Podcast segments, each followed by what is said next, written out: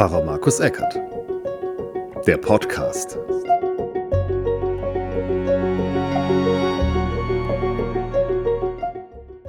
Hallo und herzlich willkommen zum Pfarrer Markus Eckert Podcast mit der Predigt zum Sonntag Okuli. Also meine Augen Okuli sehen stets auf den Herrn. An diesem Gottesdienst haben viele Konformantinnen und Konformanten mitgewirkt, aber jetzt hören wir natürlich nur die Predigt. Habe ich für euch hier die Predigt. Hat jetzt etwas gedauert, dass ich sie hochgeladen habe als Podcast. Aber am Sonntag hatte ich einige Termine und war nicht die ganze Zeit da. Vor allem am Abend hatte ich noch einen schönen Termin bei der Fellbecherin bei Armin Fischer. Da habe ich äh, ein, ein, zwei lange Stunden mit ihm Musik gehört und mit ihm gesprochen. Und ich schaue mal, dass ich dieses Gespräch auch hier auf den Podcast bekomme. Jetzt aber wünsche ich euch viel Vergnügen mit der Predigt zu Okuli. Die Überschrift konnte sein, was hilft, wenn ich traurig bin. Jesu, geh du voran und ich hinterher, die Augen immer auf dich gerichtet. Ja, wo hast du denn deine Augen? Links, rechts, oben oder unten? Guckst du die ganze Zeit zum Nachbarn? Auf dein Handy?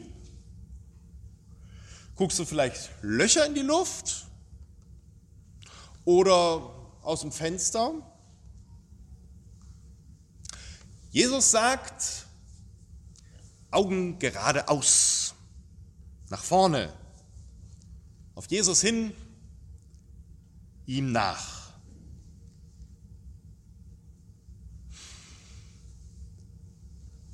Naja,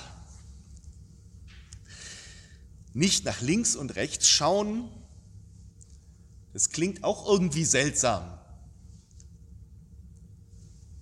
Ist ja auch so eine Art von Unbarmherzigkeit wenn man nicht nach links und rechts schaut, sondern immer nur stier geradeaus.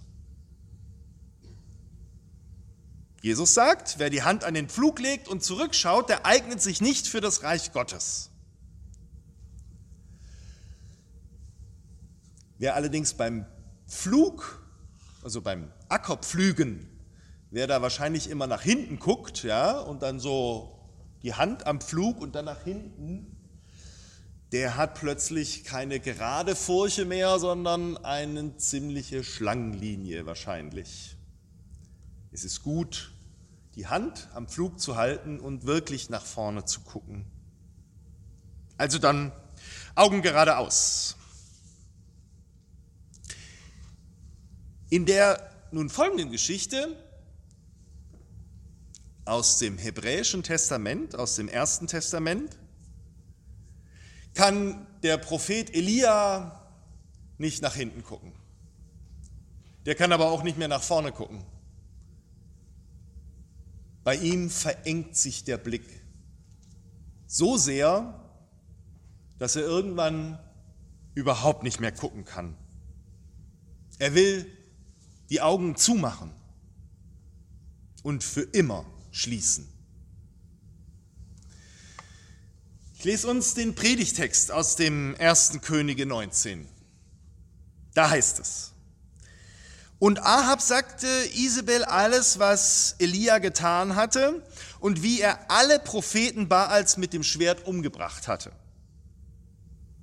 Da sandte Isabel einen Boten zu Elia und ließ ihm sagen, die Götter sollen mir dies und das tun, wenn ich nicht morgen um die Zeit dir tue, wie du diesen getan hast. Da fürchtete sich Elia, machte sich auf und lief um sein Leben und kam nach Beersheba in Juda und ließ seinen Diener dort. Er aber ging hin in die Wüste, eine Tagesreise weit, und kam und setzte sich unter ein Ginster und wünschte sich zu sterben und sprach, es ist genug. So nimm nun, Herr, meine Seele. Ich bin nicht besser als meine Väter. Und er legte sich hin und schlief unter dem Ginster. Und siehe, ein Engel rührte ihn an und sprach zu ihm, steh auf und iss. Und er sah sich um und siehe, zu seinen Häupten lag ein geröstetes Brot und ein Krug mit Wasser. Und als er gegessen und getrunken hatte, legte er sich wieder schlafen. Und der Engel des Herrn kam zum zweiten Mal wieder und rührte ihn an und sprach, steh auf und iss, denn du hast einen weiten Weg vor dir. Und er stand auf und aß und trank und ging durch die Kraft der Speise 40 Tage und 40 Nächte bis zum Berg Gottes, dem Horeb.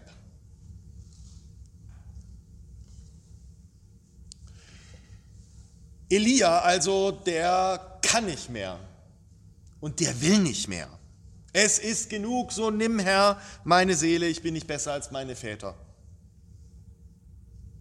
Elias Augen, die konnten gar nicht mehr nach vorne gucken. Die konnten auch nicht nach links oder nach rechts gucken. Er wollte nichts mehr sehen, nichts mehr mitbekommen. So auf der Flucht in der Wüste. Ehrlich gesagt, ich kann ihn gut verstehen.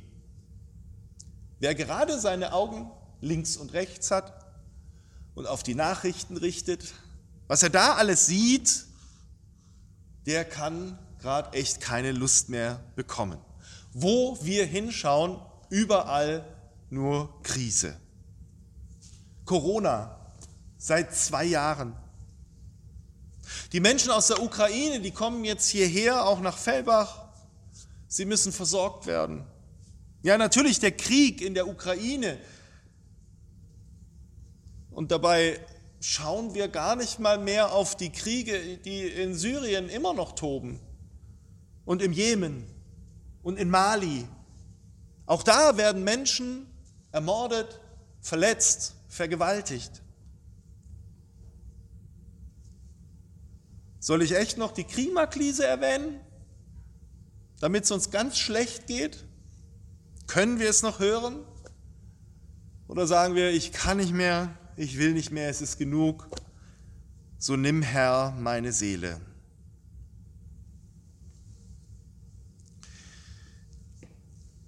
Um den Ganzen auch noch die Krone aufzusetzen, das sind ja die allgemeinen Krisen. Es ist ja nicht so, als wenn wir selber nicht auch noch unser Päckchen zu tragen hätten. Der Elia, der hat was ganz Schweres mit sich herumzutragen. Ein bisschen vorne merkt man nämlich, dass dieser Elia ein Berserker seines Gottes ist und seines Glaubens. 450 Propheten hat er geschlachtet, wie es in der Lutherbibel da heißt. Kein Wunder, dass die Isabel ihn verfolgt. Und Elia Elia trägt eine tonnenschwere Schuld auf seinen Schultern. Ehrlich gesagt, ich bin ja schon richtig froh, dass ihnen das nahe geht. Dass er sagt, ich kann nicht mehr, ich will nicht mehr, dass ihn diese Schuld drückt. Dass seine Seele das alles nicht mehr verkraftet. Für mich zeigt es ja, er ist vielleicht doch nicht nur dieser Berserker, sondern wenigstens ein Mensch, ich kann nicht mehr, ich will nicht mehr. Es gibt die allgemeinen Krisen und es gibt eben die eigenen. Die müssen zum Glück auch nicht so schlimm sein wie die von Elia, aber wen sie betreffen, der ächzt und stöhnt und weint trotzdem drüber. Liebeskummer, Ärger in der Schule, die Lehrer wollen nicht so, wie man selber will und die Eltern schon gar nicht, weil es unzufrieden, wie man aussieht. Man hat Geldsorgen, Sorgen um die Kinder, um die Enkel, um sich selbst und, und, und. Ich kann nicht mehr, ich will nicht mehr. Ich mache die Augen zu.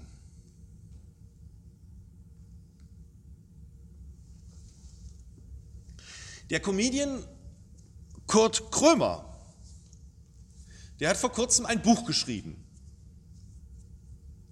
Und die Autorin Ronja von Rönne auch. Und sie haben beide das gleiche Thema. Es geht um ihre Depression.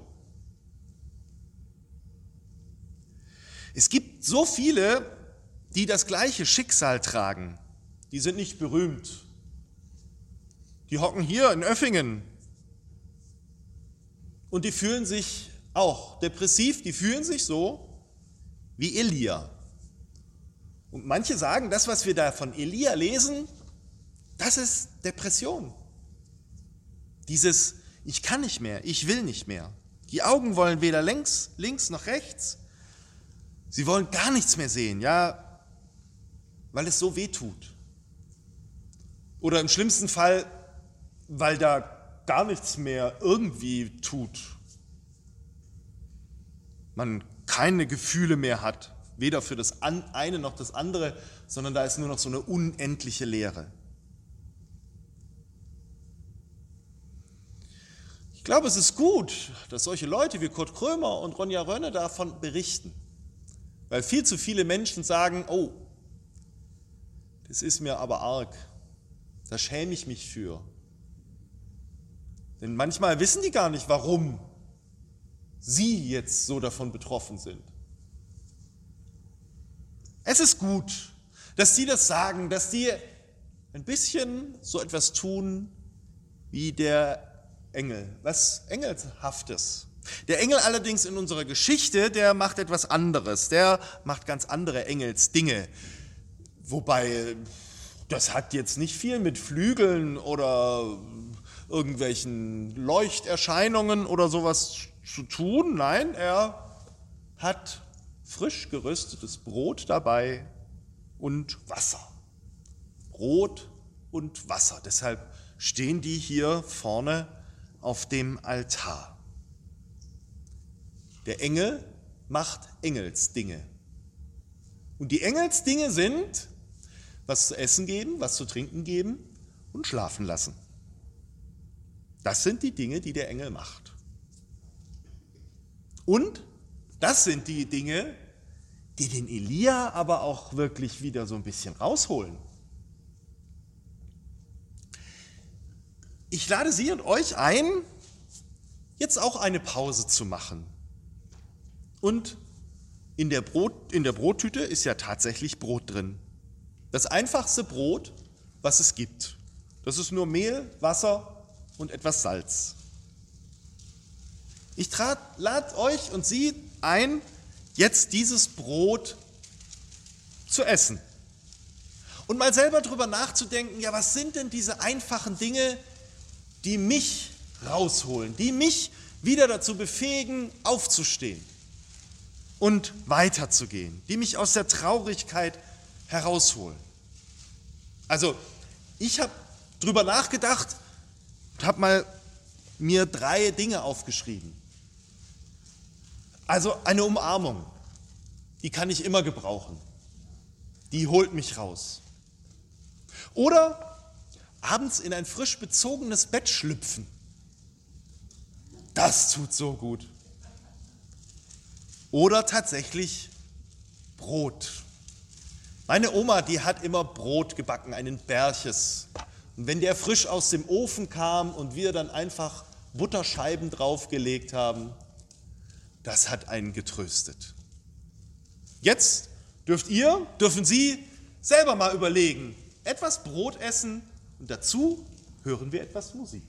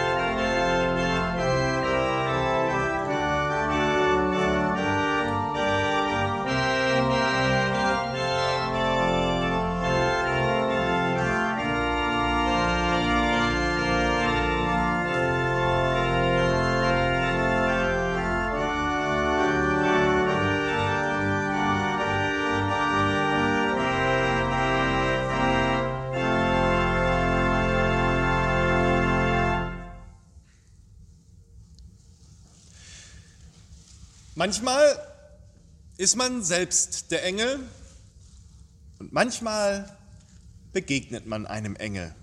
Also einem, der einen dazu befähigt, den nächsten Schritt zu tun. Ich glaube nämlich, dass der nächste Schritt, dass der schon viel ist. Und dass der nächste Schritt auch wirklich gut ist und den zu würdigen. Vielfach haben wir ja den Eindruck, wir müssten irgendwie alles und sofort lösen und das müsste jetzt so und so passieren.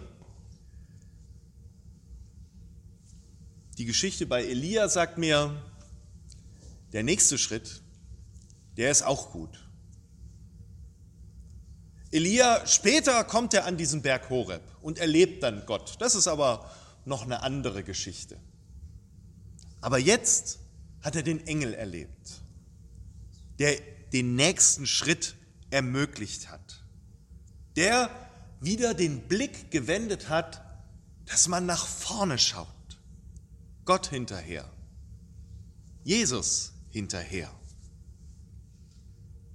Jetzt haben wir im Hintergrund immer diese Geschichte, dass Jesus nach Jerusalem geht. Das heißt, wenn wir Jesus hinterhergehen, dann gehen wir ihm hinterher zu dem Ort, wo das Kreuz steht. Wird es da besser? Als Christinnen und Christen sagen wir, ja, da wird es besser. Vielleicht, weil was ganz Neues kommt, was, von dem wir nicht gedacht haben, dass es irgendwie gut werden könnte. Da wird es besser, wo unsere Ideen vielleicht auch durchkreuzt werden. Jetzt ist aber der erste Schritt dran, heute, am Sonntag Okuli. Und ich finde, den dürfen wir auch wertschätzen. Wieder den Blick gewendet kriegen. Jesus hinterher. Einen Schritt näher zu Gott. Ich jedenfalls denke, das tröstet mich schon ein wenig, dass ich weiß, wo ich hinschaue, nach vorne, Jesus hinterher und dass ich die ersten Schritte tun kann. Amen. Pfarrer Markus Eckert. Der Podcast.